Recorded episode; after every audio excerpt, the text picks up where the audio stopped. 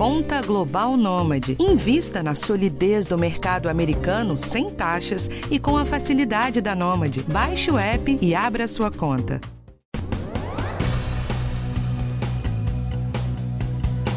Olá pessoal, tudo bem? Tem um assunto aqui que deu o que falar essa semana. A cantora Anitta revelou que foi diagnosticada com o vírus Epstein-Barr, o causador da mononucleose infecciosa, que é popularmente conhecida como doença do beijo. Já ouviu falar? A mononucleose é uma doença bem comum, viu? Calcula-se que 95% dos adultos já tiveram vírus que pode ser transmitido pela saliva. A infecção pode ser assintomática ou dar sintomas que podem ser confundidos com os de uma doença respiratória. Mas o vírus também pode causar outras doenças e recentemente tem um estudo que foi feito com 10 milhões de militares nos Estados Unidos e esse estudo demonstrou uma forte evidência de que o Epstein-Barr pode estar associado a uma das doenças mais comuns do sistema nervoso central, que é a esclerose múltipla. O que se sabe até agora sobre essa relação? Como é que faz para identificar os sintomas da doença do beijo e da esclerose múltipla? Será que existe alguma forma de se prevenir contra esse vírus, o Epstein-Barr? Quem vai responder essas e outras perguntas é a infectologista doutora Miriam Dalben. Eu sou Michelle Loreto Bem-vindo, bem-vinda ao podcast do Bem-Estar. Olá, doutora Miriam, tudo bem? Seja bem-vinda mais uma vez aqui ao nosso podcast. Oi, Michele, tudo bem? Tudo jóia. Doutora, fala uma coisa para mim. Esse vírus é muito comum, né? Esse vírus da mononucleose. Como é que se pega? É muito comum, Michele. Na verdade, a contaminação por esse vírus acontece pelo contato principalmente com a saliva da pessoa que está infectada, esteja ela com sintomas ou esteja, seja ela uma pessoa que já teve mononucleose há algum tempo, né? Tem uns trabalhos que mostram que quem tem mononucleose aguda, né, pode ficar transmitindo o vírus de forma assim intermitente na saliva por meses a fio, às vezes até décadas em alguns trabalhos. É, então, contato com a saliva faz a pessoa pegar. Por esse motivo que é uma doença tão comum, né? É o que você falou aí mesmo, né? Ao longo da vida, a gente estima que pelo menos 90% das pessoas vão acabar pegando infecção pela mononucleose infecciosa. Em alguns países, isso acontece mais cedo, quando as pessoas são menores. Em alguns países, principalmente em países mais desenvolvidos, isso acontece mais tardiamente. A maioria é criança, né, que pega essa doença. Tem alguma diferença de pegar quando criança, quando adulto, quando adolescente? Tem, faz muita diferença. Então, assim, é, normalmente, crianças que frequentam creche, que vão para a escola muito pequenininhos, berçários, acabam pegando mais precocemente. Quando a pessoa pega antes dos 10 anos de idade, os sintomas eles tendem a ser é, bem mais leves, assim, com uma duração muito mais curta, normalmente simulando mesmo uma, uma gripe muito forte, né, com sintomas gripais, nariz escorrendo, febre. Quem pega é, a partir dos 10 anos de idade, né, principalmente na adolescência e na vida adulta, tende a ter sintomas mais exuberantes. Então, os principais sintomas são dor de garganta, febre, gânglios no pescoço, e às vezes é uma febre, Michele, que perdura aí por quatro semanas, de maneira muito comum. Tem paciente que faz hepatite, o que é mais raro, né? Tem paciente que faz um aumento do fígado e um aumento do baço, que daí a gente tem que pedir para a pessoa ficar um pouco mais de repouso para não ter risco de bater a barriga. Então, tem uma gama de apresentação muito grande, mas no geral, pegou mais novinho, os sintomas são mais brandos, pegou a partir dos 10 anos, a pessoa acaba tendo um pouco mais sintomas um pouco mais exuberantes. Eu quero falar desses sintomas, mas antes eu queria fazer uma pergunta, doutora. É, se a pessoa pegar quando criança, ela também continua é, transmitindo o vírus, né, quando crescer, enfim, porque quando criança a gente está falando aqui que é mais leve, né, o sintoma? Continua. Então, assim, todo mundo que pega mononucleose fica com o vírus morando no corpo o resto da vida. Que não é uma coisa é, rara, né? Isso acontece com outros vírus também. Tem diversos vírus, como o vírus da catapora, por exemplo, que acontece a mesma coisa. O vírus fica morando dentro da gente o resto da vida e a gente não manifesta mais doença com sintomas, porque o nosso sistema imune ele estabelece um equilíbrio ali com o vírus, eles ficam vivendo em harmonia, por assim dizer. Né? É o vírus da varicela, né? O do EBV também, o da mononucleose uhum. também. Vários vírus acontece a, a, a, mesma coisa. Então, da mononucleose, uma vez que você pega, o vírus vai ficar morando no seu corpo o resto da vida e vai ficar ali num equilíbrio com o seu sistema imune, vivendo em harmonia, o seu sistema imune controlando o vírus para ele não se manifestar. Os trabalhos mostram que, obviamente, quando a pessoa está na fase aguda da mononucleose ou da infecção pelo, pelo vírus do Epstein-Barr, né, que quando não é a síndrome clássica a gente não chama de mononucleose, é, a pessoa tem mais chance de passar. Ela está com uma quantidade de vírus no sangue, na saliva, que é muito maior do que quando a doença passa. Mas tem alguns trabalhos que mostram que mesmo depois de muito tempo que a pessoa teve a doença aguda pelo EBV, em algumas fases da vida, essa pessoa pode eventualmente ter um pouquinho de vírus detectado na saliva, por exemplo, e ser um potencial vetor de passar a mononucleose para frente. Por isso que é muito comum, a gente chama de doença do beijo, né, Mi? Porque é muito comum adolescente entra nessa fase que começa a namorar, não teve mononucleose na infância e acaba pegando a mononucleose depois de, de namorar ali é, um colega ou outro, né? Às vezes, essa pessoa que o adolescente teve o contato não era uma pessoa que estava com sintoma nem nada, mas que acabou passando para o adolescente que nunca teve a mononucleose o EBV. Então, no caso da cantora Anitta, que disse que tem o vírus, isso não quer dizer que ela está com algum sintoma, alguma manifestação, algum problema ali por conta do vírus, né? Não, não necessariamente. Se a gente pegar todos nós aqui que estamos participando desse podcast e fazer um exame de sangue, a gente vai ver que boa parte dos adultos, né, pelo menos uns oito de cada dez adultos, quando a gente pensa na faixa etária aí de adulto jovem, é, no Brasil, vai ter sorologia positiva, que indica que a pessoa tem o EBV morando no corpo dela. Né? A pessoa ela manifesta realmente com sintomas quando ela pega o vírus, ela tem contato com o vírus da mononucleose, que é o EBV, pela primeira vez. É aí que ela vai ter sintoma. Eu não sei direitinho o caso da Anitta como é que foi, mas pode ser que ela tenha pego agora o EBV pela primeira vez, ou pode ser que ela simplesmente tenha feito um exame e descobriu que ela já teve a mononucleose no passado e que ela tem o vírus ali morando no corpo dela. Mas não quer dizer que o vírus vai fazer alguma coisa com ela, sim, em relação a esses sintomas. É, doutora, eu queria então entender esses sintomas da, da mononucleose? Porque a senhora falou de dor de garganta, né? Parece muito com outros sintomas de doença respiratória. Como é que a gente faz para distinguir, ou só um médico mesmo, um exame, realmente conseguiriam? É super difícil de distinguir só pelo quadro clínico do paciente. Normalmente, para a gente ter certeza que se trata da mononucleose mesmo, a gente precisa fazer o exame de sangue. Então, assim, a mononucleose clássica, né, é, normalmente ela dá dor de garganta com vários gânglios no pescoço e com algum, algumas plaquinhas brancas na garganta, né, que parece pus, mas na verdade não é bem pus. E o paciente, às vezes, ele pode ter, na hora que o médico examina ali no consultório, o fígado um pouquinho aumentado, o baço um pouquinho aumentado, mas o clássico mesmo para a gente diagnosticar são os achados do exame de sangue. Então a gente faz o exame de sangue, aparece uma coisa bem característica no hemograma, que é um tipo de célula branca do sangue que a gente chama de linfócito atípico, mas que também pode dar em outras infecções.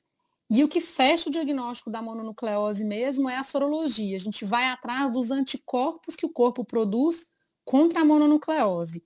Se a gente detecta no exame de sangue um tipo de anticorpo, que é um, um tipo de anticorpo que o corpo produz logo no comecinho da infecção, que é o IgM, a gente sabe que a pessoa está com mononucleose.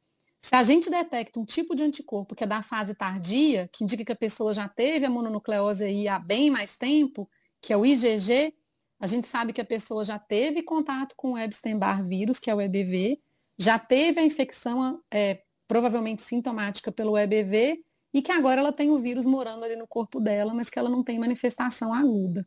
Os sintomas desse vírus costumam demorar mais do que, por exemplo, uma simples gripe, uma garganta, uma amidalite? Isso varia um pouquinho da faixa etária da pessoa, né?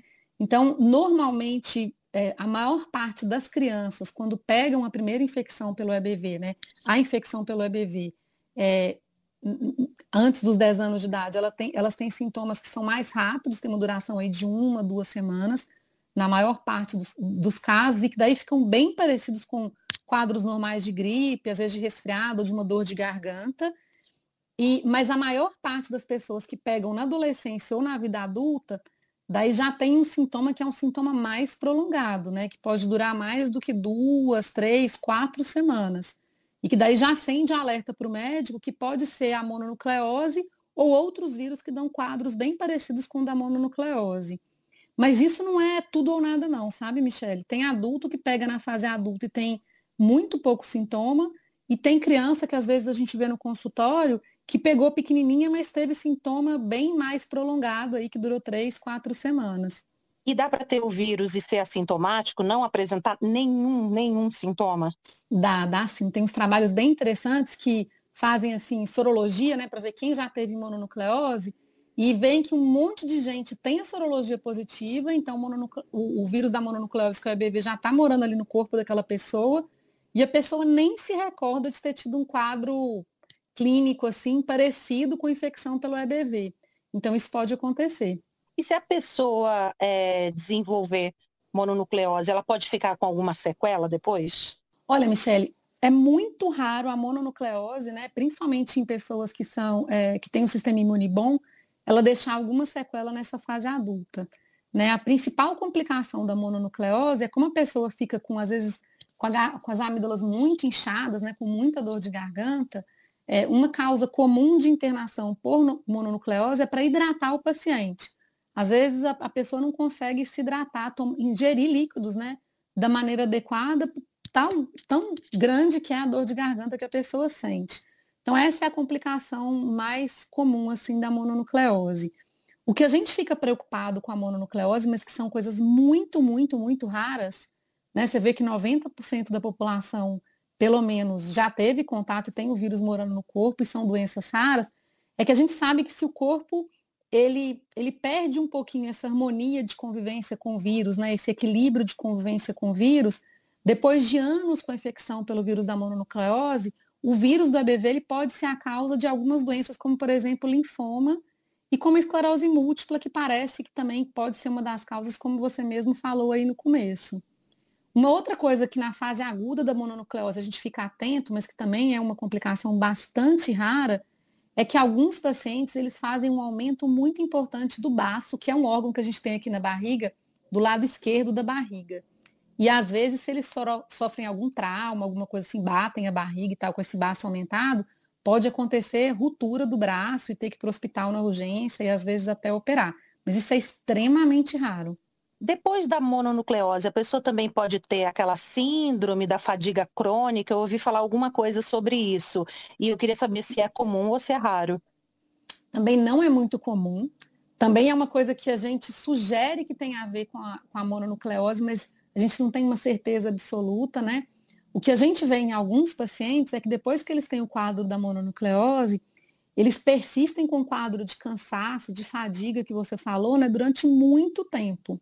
E existem pacientes que, que têm esse quadro de cansaço que a gente não consegue explicar por outros motivos, e alguns trabalhos relacionaram esse cansaço persistente, né, que, eles, que de, os, os, cientistas deram o nome de síndrome da fadiga, fadiga crônica, com a infecção crônica pelo, pela mononucleose, pelo EBV, né, porque eles acabaram avaliando os dados e viram que as pessoas que têm essa síndrome da fadiga crônica, elas acabam tendo uma, uma prevalência maior aí de infecção pelo EBV.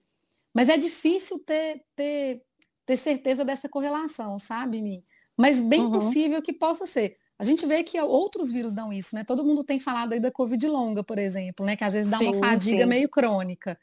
Então a gente sabe que várias, vários tipos de infecção e vários vírus podem potencialmente dar coisas parecidas com síndrome da fadiga crônica mas parece pelos trabalhos que existe uma certa correlação que parece ser muito mais forte com a infecção pelo EBV, mas a gente não tem certeza absoluta disso não.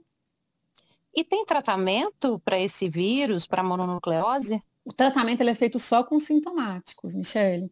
Então, assim, durante a fase aguda, né, que o paciente tem sintomas, a gente acaba dando medicação para dor, medicação para febre, se o paciente desidrata, a gente acaba fazendo algum esqueminha de hidratação.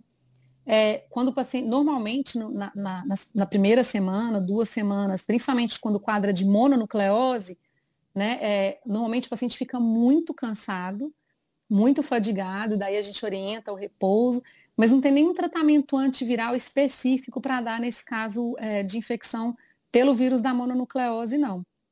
E como é que a gente faz para se prevenir do vírus? Tem como não pegar? Eu fico pensando aqui, doença do beijo, né? Ficou meio complicado, doutor. Complicado, né? Olha, na verdade, eu pessoalmente acho que é praticamente impossível evitar que alguma vez na nossa vida a gente vai acabar entrando em contato com o vírus do EBV e pegando o vírus do EBV. A forma de transmissão é realmente o contato, principalmente né, o contato com a saliva da pessoa que está transmitindo a infecção. Então, aquelas medidas que a gente já aprendeu aí com a Covid, né, que diminui as chances de pegar infecção por essa forma, né, que é a higienização das mãos, não compartilhar objetos, o uso de máscara, se eu estou convivendo com alguém que eu sei que está com a mononucleose, né? Então está com uma quantidade de vírus muito maior ali na saliva, são medidas que ajudam a diminuir o risco de, de passar a doença. Mas no, no geral, né? No, como é que eu falo? No frigir dos ovos, né?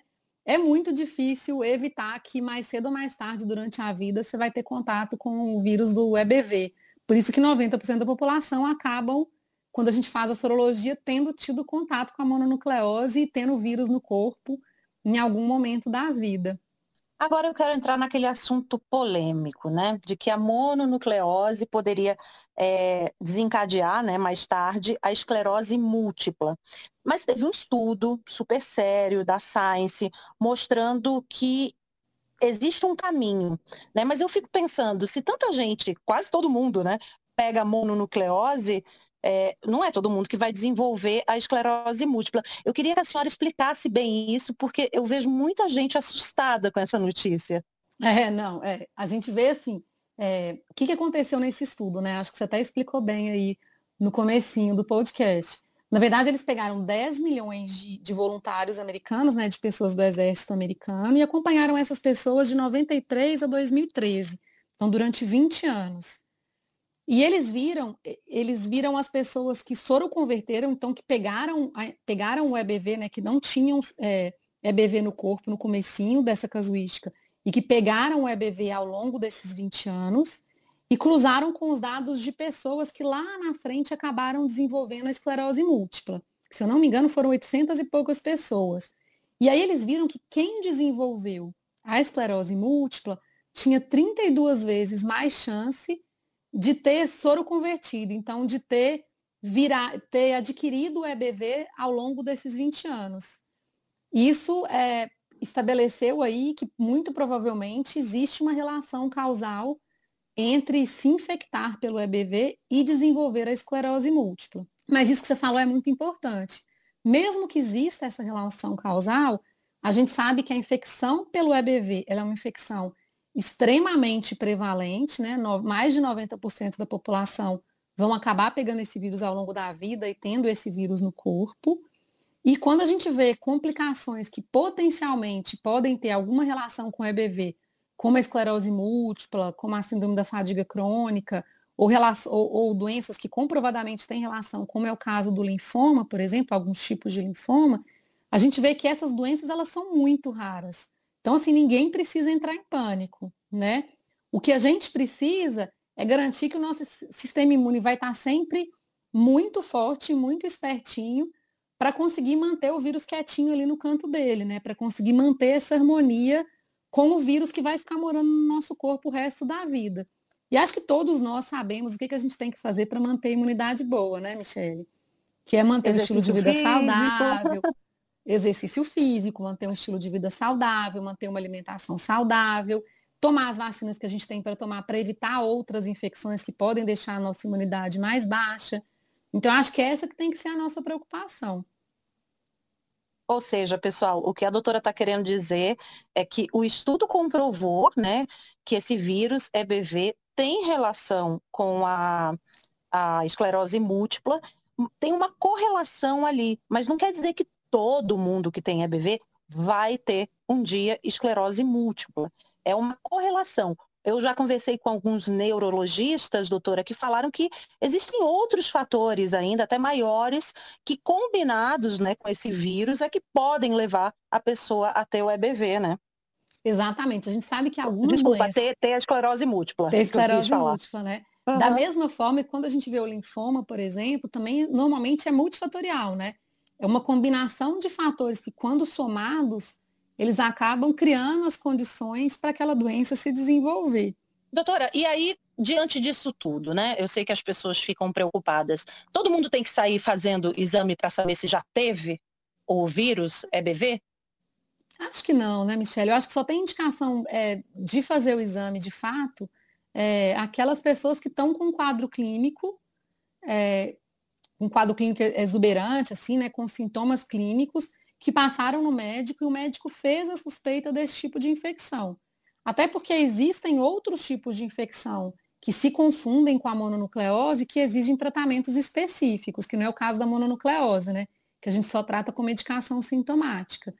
Mas eu acho que fazer o exame por curiosidade, para saber se já teve ou não, não tem muita indicação que não vai mudar nada na sua vida prática. E nem em relação a saber se pode ter um dia esclerose múltipla, a senhora acha que isso pode acabar apavorando a pessoa?